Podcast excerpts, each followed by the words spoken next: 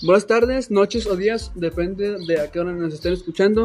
Mi nombre es Mateo Sororio. El mío, Pablo César Carrión Velázquez. Somos eh, alumnos de la escuela CETIS 83, o estamos actualmente cursando sexto semestre, a punto de acabarlo. Y en este podcast les vamos a hablar sobre lo- algunos temas que vimos este semestre en nuestra especialidad, que es, es- es, eh, soporte y mantenimiento de equipos de cómputo. Uno de, de los temas que vimos, el nombre de la materia es Opera una red LAN. Vamos a explicarle uno de los temas que hemos visto en la clase de Opera. Uno de ellos se trata de eh, dispositivos de interconexión de red. Se los dirá mi compañero Mateo. Bueno, ya como comentaba mi compañero Pablo, los dispositivos de interconexión de redes es un tema de los que vimos en este, en este semestre. Fue de los, de los primeros temas que un dispositivo de interconexión de red prácticamente es un, bueno, es un término utilizado para cualquier hard- hardware que conecte diferentes re- recursos de red.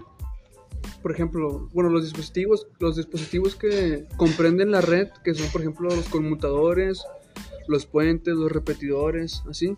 Son algunos de los, de los ejemplos que más o menos que podrían definir los tipos de, bueno, los dispositivos de interconexión de red.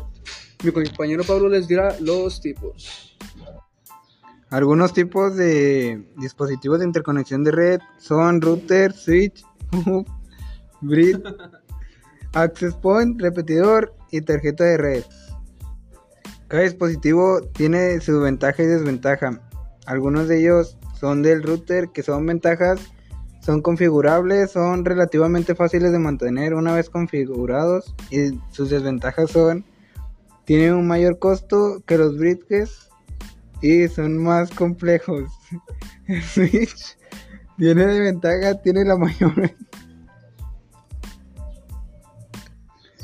Una de las ventajas del Switch que tiene la mayor ventaja es que el ancho de banda nos divide, no se divide entre el número de computadoras como sucede con el hub y las, las desventajas es que tienes más usuarios, tendrás una gran latencia que es notable y molesta.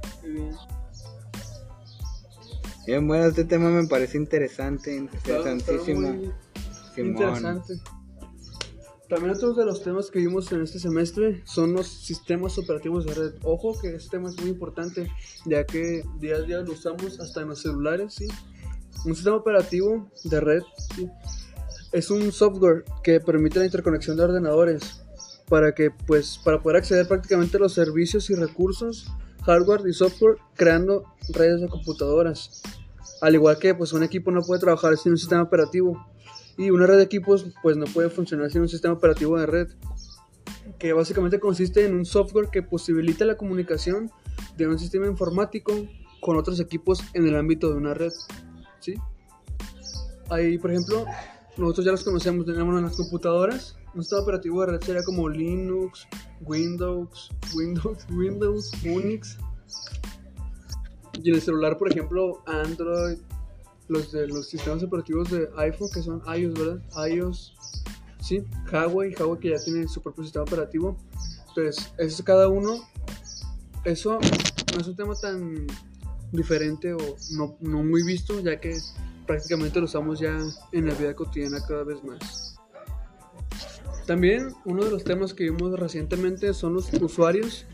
Que un usuario de red, bueno, usuarios de red en la informática es, como hacernos pres- presencia en la red nosotros mismos, ya que cuando al crearlo nos pide datos muy personales como la fecha de nacimiento, tu sexo, si eres hombre o mujer, sí, tu edad. Y bueno, técnicamente eh, un usuario, una cuenta de usuario es un objeto, eso que- que consiste en toda la información que define el usuario, por ejemplo, en Windows, en Windows te pide un usuario.